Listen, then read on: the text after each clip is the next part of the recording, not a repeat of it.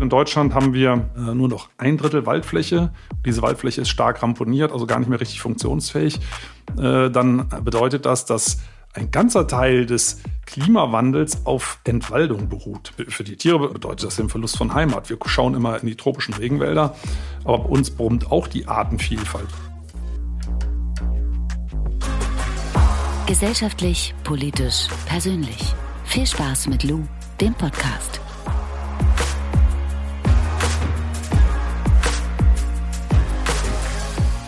Früher bin ich mit meinem Opa in den Wald gegangen, damit er mir erklären kann, welche Bäume dort stehen und welche Tierarten man im Wald so finden kann.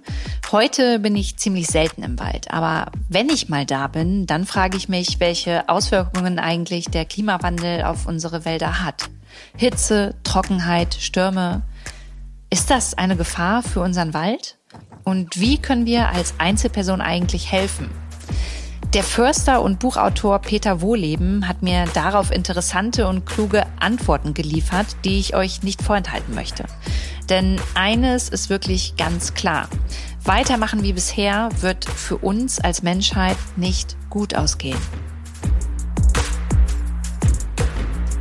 Peter, was hat denn der Klimawandel mit unseren Wäldern zu tun? Der Klimawandel hat mit Wald sehr viel zu tun, aber nicht, wie wir denken, in Bezug auf CO2, sondern äh, in Bezug auf Kühleffekte und Regeneffekte. Das wusste schon Alexander von Humboldt um 1831 hat er das festgestellt, er ist ja überall rumgereist, Asien, Südamerika und so weiter und hat festgestellt, überall dort, wo Menschen Wald abgehackt haben, ist die Landschaft heißer geworden und trockener. Und das ist genau der große Effekt, der bei uns übrigens kaum diskutiert wird, dass Bäume gemeinsam schwitzen. Also so eine ausgewachsene Buche zum Beispiel, äh, die kann am Tag bis zu 500 Liter Wasser verdunsten. Das Wasser ist übrigens nicht weg. Also die kühlt sich dann. 500 Liter Schweiß, kann man sich vorstellen, würde uns sehr stark runterkühlen. Und äh, diese Feuchtigkeit befindet sich dann über den Wäldern. Ähm, es entstehen Tiefdruckgebiete und über solchen großen, intakten alten Wäldern regnet es auch signifikant mehr. Also der Wald kühlt sich, der Wald sorgt für Feuchtigkeit und dort, wo der Wald beseitigt ist, wird es dann eben heißer und zwar in der freien Landschaft um im Schnitt 10 Grad im Sommer. Und wenn man jetzt mal schaut, in Deutschland haben wir äh, nur noch ein Drittel Waldfläche. Diese Waldfläche ist stark ramponiert, also gar nicht mehr richtig funktionsfähig. Äh, dann bedeutet das, dass ein ganzer Teil des Klimawandels auf Entwaldung beruht. Aber kannst du noch mal näher darauf eingehen, was das jetzt genau bedeutet, wenn ähm, an bei den Flächen, wo es heißer wird, äh, also was bedeutet das genau für uns dann auch, für die Landschaft, für die Tiere? Also erstmal äh, für, für, die Tiere, äh, um direkt darauf einzugehen, bedeutet das den Verlust von Heimat. Wir schauen immer in die tropischen Regenwälder aber bei uns brummt auch die Artenvielfalt. Wir haben einen Großteil der Arten ja überhaupt noch nicht entdeckt. Natürlich auch viele kleine wie Bakterien und Pilze. Da läuft gerade ein großes Vorhaben, weil wahrscheinlich über 90 Prozent aller Pilzarten überhaupt noch nicht bekannt sind. Ähm, so, wenn der Wald weg ist, dann sind die auch wahrscheinlich überwiegend weg. Die Landschaft verändert sich, die wird mehr zur Steppe. Das heißt, es wird im Sommer sehr heiß, pralle Sonne, kein Schatten mehr durch Bäume. Äh, es regnet weniger. Äh, es verdunstet viel mehr Wasser aus der Fläche, was dann endgültig verschwindet. Ja, es wird insgesamt ja, mehr so ein, so ein Steppenklima und es treten dann auch andere Tierarten auf. Äh, typische Kulturfolger, wie zum Beispiel die Heidelerche, finde ich immer ganz süß. Die flattert dann so über dem Gras äh, zum Singen, ne, so in, weiß ich nicht, 50 Meter Höhe oder so, kennt man vielleicht vom Spazierengehen. Da, äh, weil die aus der Steppe kommt und keine Bäume kennt und Vögel singen gerne von einer erhöhten Warte aus. Das macht sie dann auch, obwohl es hier bei uns genug Bäume gibt und man würde dem Vogel am liebsten zurufen, setz dich doch, ist doch viel bequemer. Aber diese Heideleiche kommt eben aus Steppengebieten und kennt keine Bäume und wenn sie bei uns in unseren Kultursteppen ist, verhält sie sich eben genauso. Jetzt hören wir aber überall, dass Bäume auch CO2-Speicher sind. Wenn du sagst, das ist gar nicht so ein großes Thema, bedeutet das dann, dass wir gleichzeitig gar nicht mehr mehr Bäume hier in Deutschland ähm, pflanzen müssen? Also doch, also Wälder sind schon große CO2-Speicher, das schon. Aber das ist nicht der wesentliche Punkt. Ähm, also das, das kann schon enorm unterstützend wirken. Wir wissen ja auch, dass global äh, ein großer Teil äh, des CO2-Ausstoßes auf Entwaldung zurückgeht. Ne? Speziell Indonesien zum Beispiel oder das Kongo-Becken oder in Brasilien. Ähm, die, die Entwaldung, die tragen schon sehr viel zum CO2-Ausstoß bei, weil äh, pro Quadratkilometer speichert ein halbwegs intakter Wald so um die 300.000 Tonnen CO2. Und wenn man den abpackt, wird das halt frei. Wenn man jetzt wieder Wälder anpflanzt, dann ist in den ersten Jahren bis Jahrzehnten die CO2-Bilanz äh, negativ. Das heißt also in dem Sinne, dass die Böden mehr CO2 ausgasen, als die jungen Bäumchen aufnehmen. Also das dauert teilweise Jahrzehnte und dann schlägt das aber um. Der neue Wald nimmt CO2 auf, aber was eben viel, viel wichtiger ist, dieser Kühleffekt und der setzt schon früher ein, dass die entstehenden neuen Wälder eben die Landschaft kühlen. Und sind wir mal ehrlich, uns interessiert doch eigentlich gar nicht der CO2-Gehalt in der Luft, sondern uns interessieren die Temperaturen. Natürlich hängen die global zusammen, gar keine Frage, aber lokal ist es eben die Vegetationsform. Und das ist das Schöne daran, wir können lokal uns gegen den Klimawandel stemmen und müssen eben nicht auf Chinesen, äh, Amerikaner, Russen und sonst wen warten, wie es immer so schön heißt. Wir können es vor unserer eigenen Haustür durch Neuanpflanzung von Wald äh, auch regeln. Und das ist übrigens das Wichtige. Es geht um Neuanpflanzung, nicht Pflanzungen auf Kahlschlägen. Das sehen wir ja heute ähm, sehr, sehr häufig, dass erst der Wald kahl geschlagen wird und dann mit Krokodilstränen die Öffentlichkeit animiert wird, diesen Kahlschlag doch wieder aufzuforsten. Das ist natürlich kontraproduktiv. Da kommen wir später auch noch mal drauf zu sprechen. Was glaubst du denn, wie unsere Wälder in Zukunft mit extremen Temperaturschwankungen klarkommen werden? Also kannst du da vielleicht noch mal ein bisschen näher drauf eingehen und mal skizzieren, wie das hier in Deutschland dann aussehen wird? Ja, das ist natürlich äh, so Prognosen in, sind im Moment ganz, ganz schwierig, weil wir die Dynamik des Klimawandels ja noch gar nicht richtig verstanden haben. Aber ich versuche es mal. Ähm, natürliche Wälder, wir haben uns jetzt ähm, letztes Jahr im Juni in Rumänien Buchenurwälder angeguckt, hier von der Waldakademie aus, die ungefähr klimatisch in einer ähnlichen Gegend stehen wie bei uns. Die kommen noch sehr, sehr gut mit dem Klimawandel zurecht, weil sie sich ihr Lokalklima einfach selber machen. Also die sehen super gesund aus. Und das trifft auch auf alte äh, Laubwälder zu, die wir in Deutschland haben. Das sind die allermeisten sehr robust noch unter den aktuellen Klimaveränderungen. Überall dort, wo Wälder stark geschwächt sind durch Holzeinschlag, sehen wir ein ganz anderes Bild. Je naturferner, desto ramponierter. Das äh, krasseste Beispiel sind ja die Fichtenplantagen, die jetzt überall absterben. Ich war gerade im, äh, letzte Woche im Sauerland, das sieht ja ganz furchtbar aus. Äh, also je naturferner, desto anfälliger.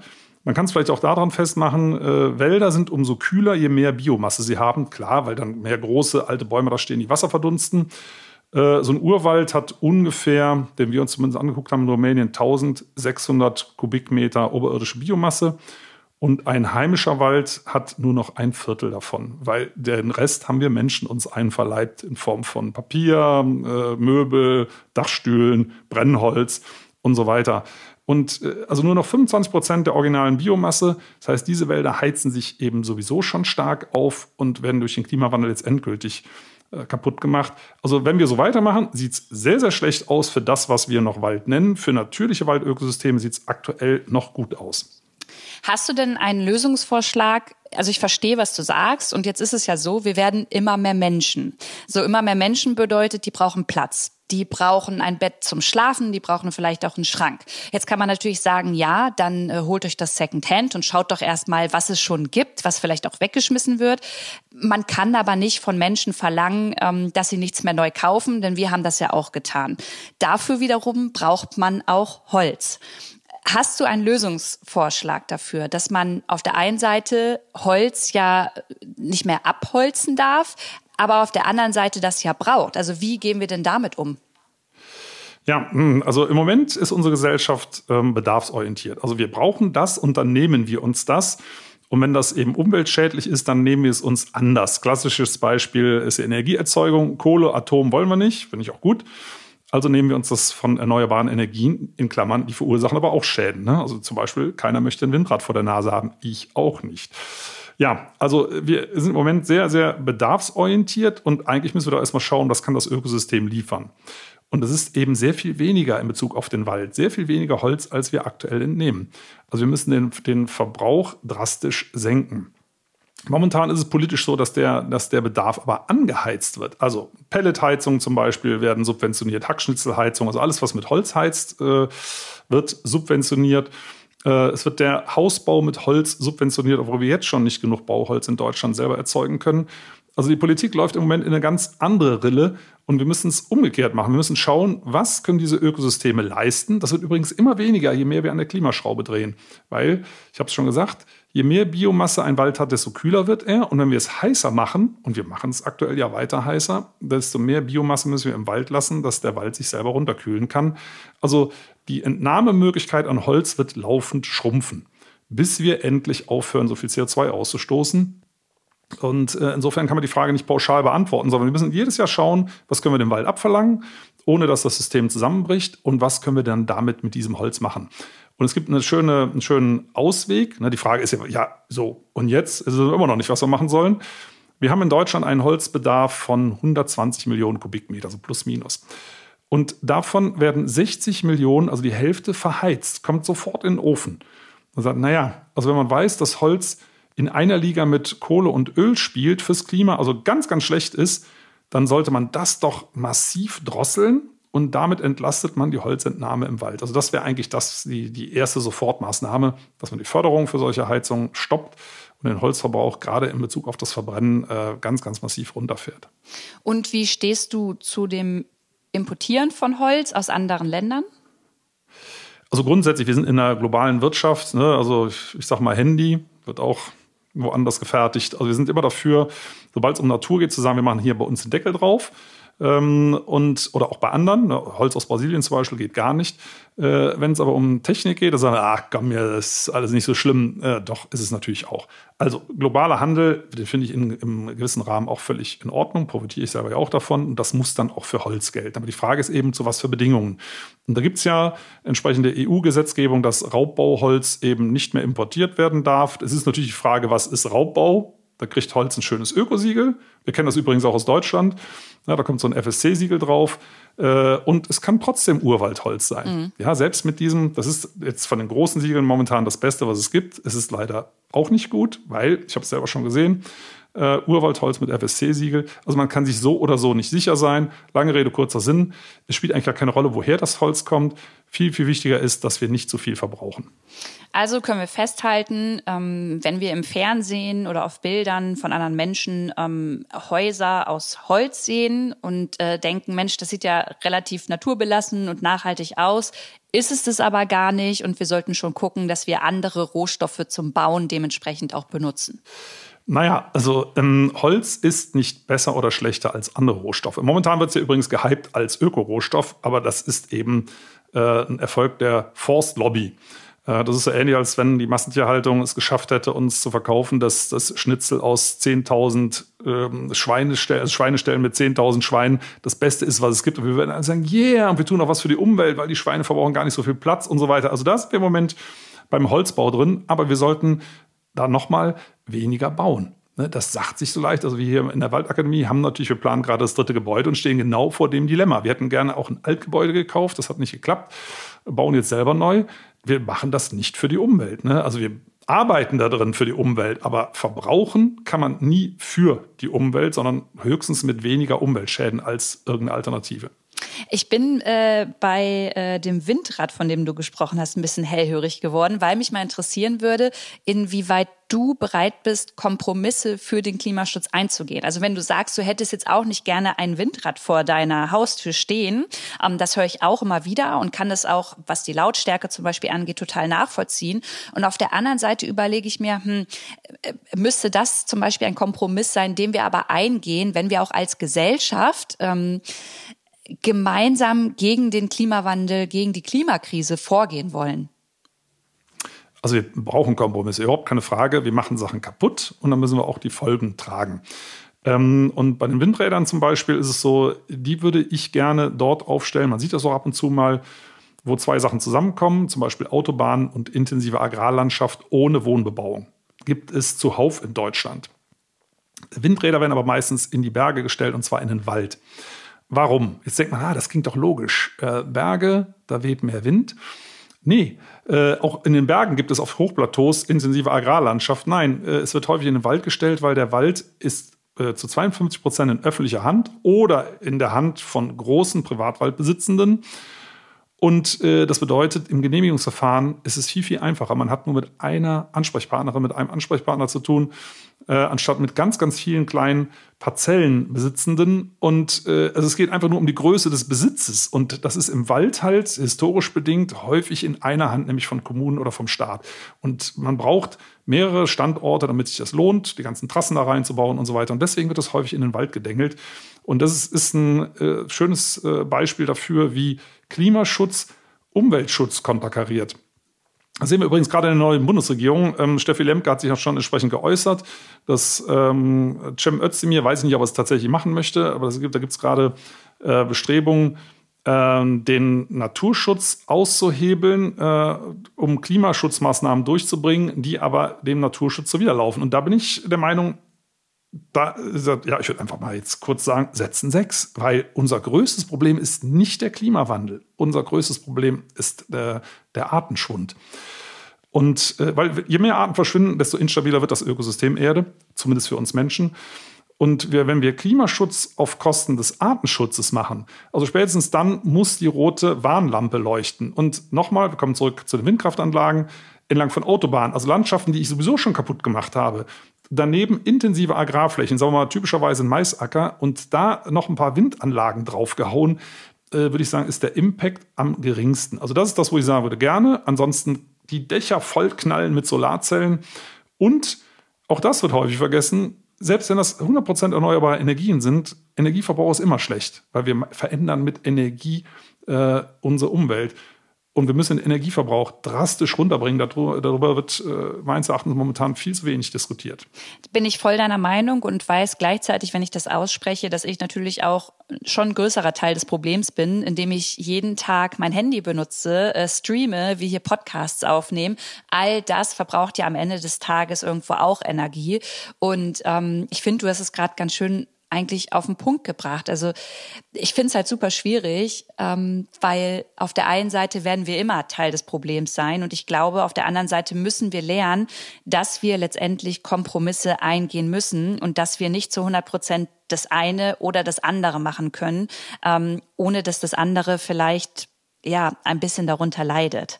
Jetzt gibt's hier ja vielleicht auch ein paar ZuhörerInnen, die sagen, Mensch, äh, Peter, wir haben bei uns äh, in der Gemeinde einen super großen Wald oder vielleicht auch ein privates Waldgrundstück und äh, wir würden gerne wissen, wie wir letztendlich diesen Wald ähm, nachhaltiger gestalten können. Was können wir tun, um ähm, unseren Wäldern zu helfen?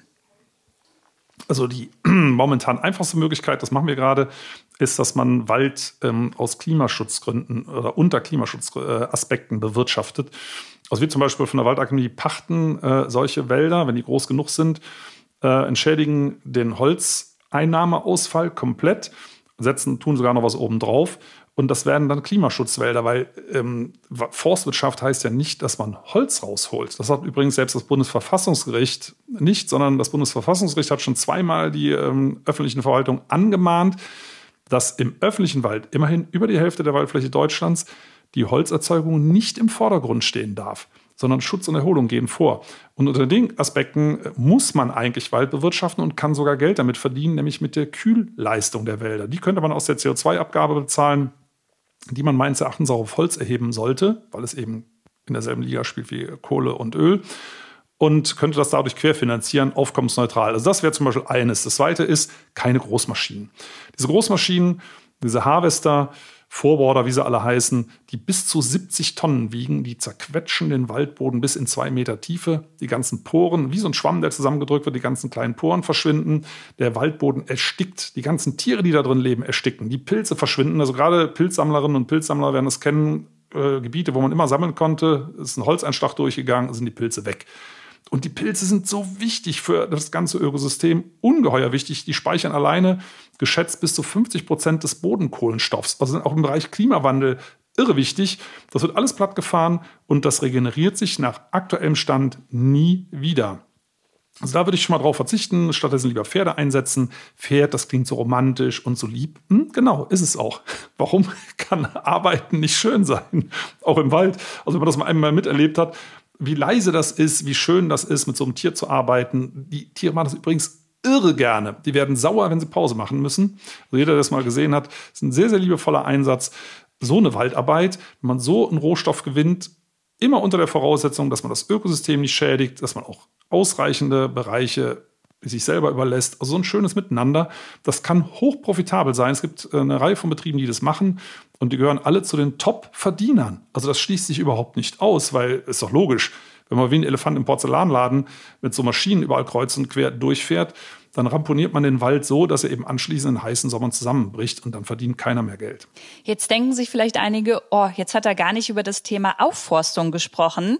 Ähm wir haben das aber schon mal getan und ich würde es gern nochmal tun. Und du hast es vorhin auch schon so ein bisschen angesprochen. Was hältst du generell von Aufforstungsprogrammen?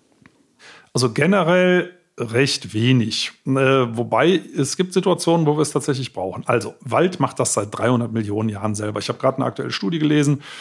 Also dass Eichen sich ausbreiten bis anderthalb Kilometer von der nächsten Eiche weg durch Vogelflug. Ne? So ein Eichelherr, der versteckt die und der braucht die nicht alle und schon wächst da ein neuer Wald. Also Wald kommt in unseren Breiten überall von ganz alleine zurück. Kann übrigens jeder von den Zuhörerinnen und Zuhörern im eigenen Balkonkasten zum Beispiel mal überprüfen. Wenn man da länger nicht hinguckt, wups, stehen da kleine Bäume drin. Also überall kommen kleine Bäume zurück. Also das geht von ganz alleine.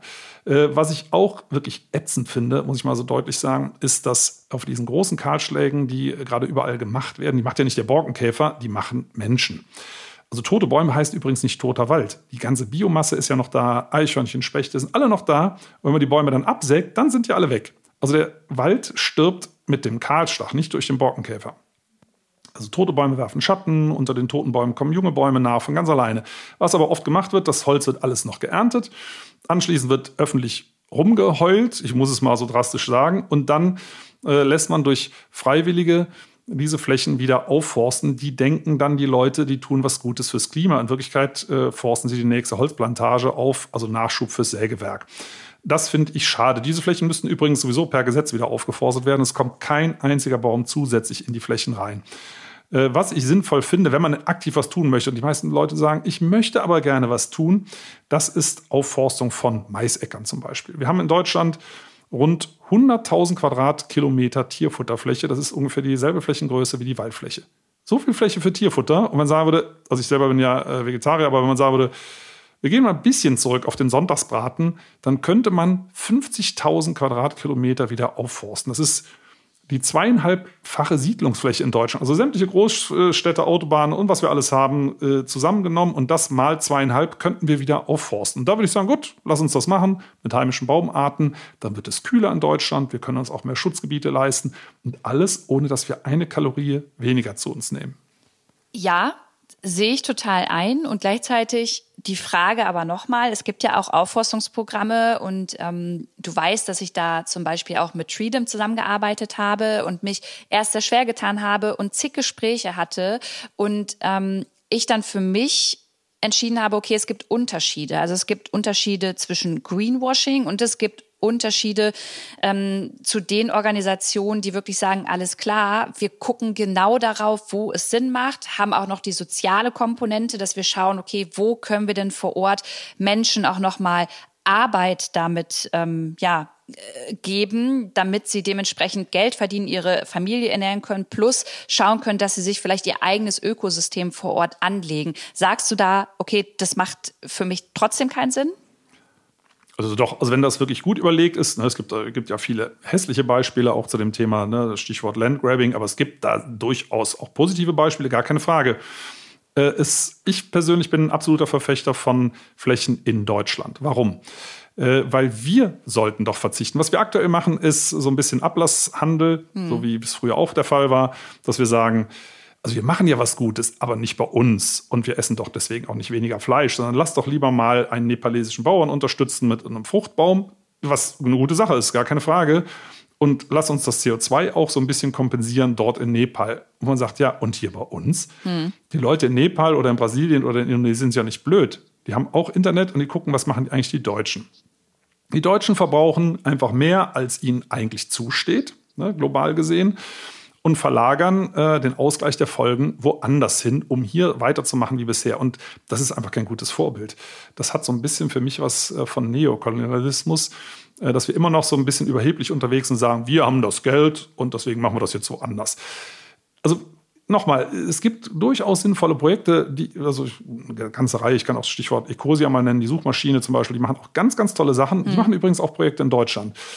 Die Kombination äh, sollte es sein. Also, dass man sich international austauscht auf Augenhöhe. Es gibt äh, also gerade im globalen Süden tolle Waldexpertinnen und Experten, die teilweise natürlich für ihre lokalen Wälder viel mehr drauf haben als Expertinnen und Experten aus Deutschland. Und umgekehrt, wir sollten hier zeigen, dass wir es auch können dass wir, also ich, mir war das gar nicht klar, ich habe das für mein letztes Buch mal recherchiert, dass wir so viel Fläche übrig haben, die eigentlich nur, ich muss es leider nochmal sagen, für Tierfutter äh, vorgehalten wird. Also nochmal, ich will jetzt keinen vom, vom Fleischessen abhalten, aber wenn es ein bisschen weniger sein darf, könnten wir in global ein Vorbild sein und sagen, selbst das dicht besiedelte Deutschland, wir haben ja immerhin mehr als doppelt so viele Einwohner wie China pro Quadratkilometer, selbst das dicht besiedelte Deutschland schafft es, Waldfläche dazu zu gewinnen.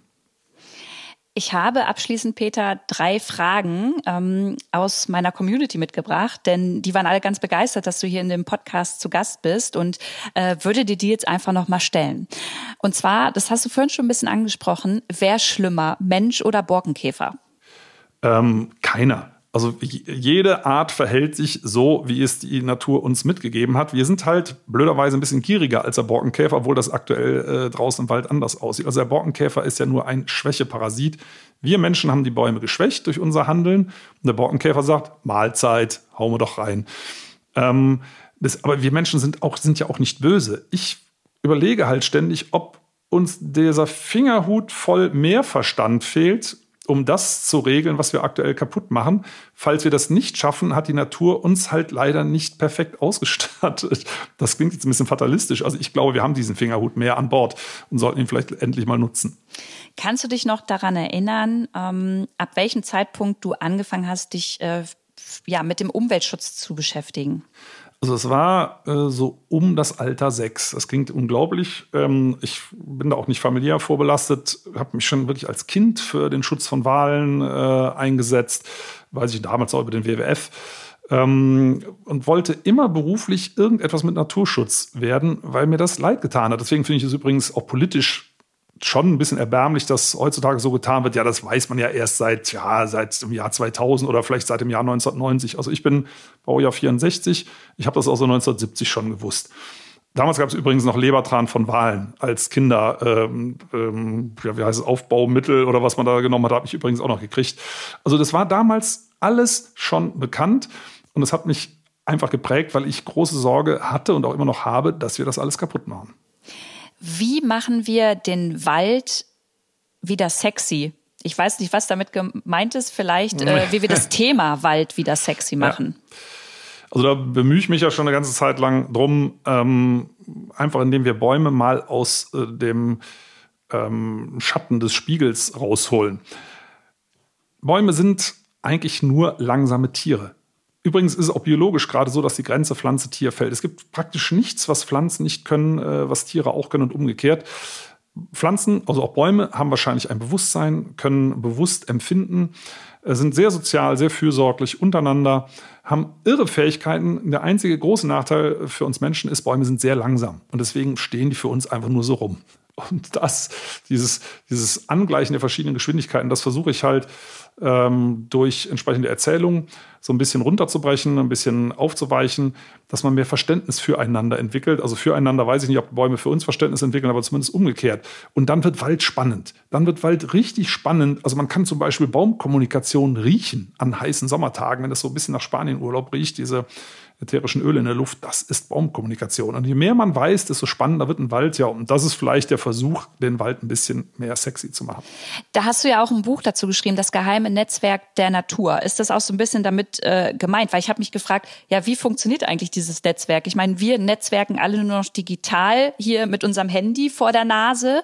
Ähm, aber wie macht das denn die Natur? Hast du da vielleicht noch mal ein Beispiel, das vielleicht auch die ZuhörerInnen ähm, dann letztendlich mit ihren Freunden besprechen? Besprechen können und die dann denken, ja, das ist echt ein cooles Thema, damit muss ich mich mal mehr auseinandersetzen?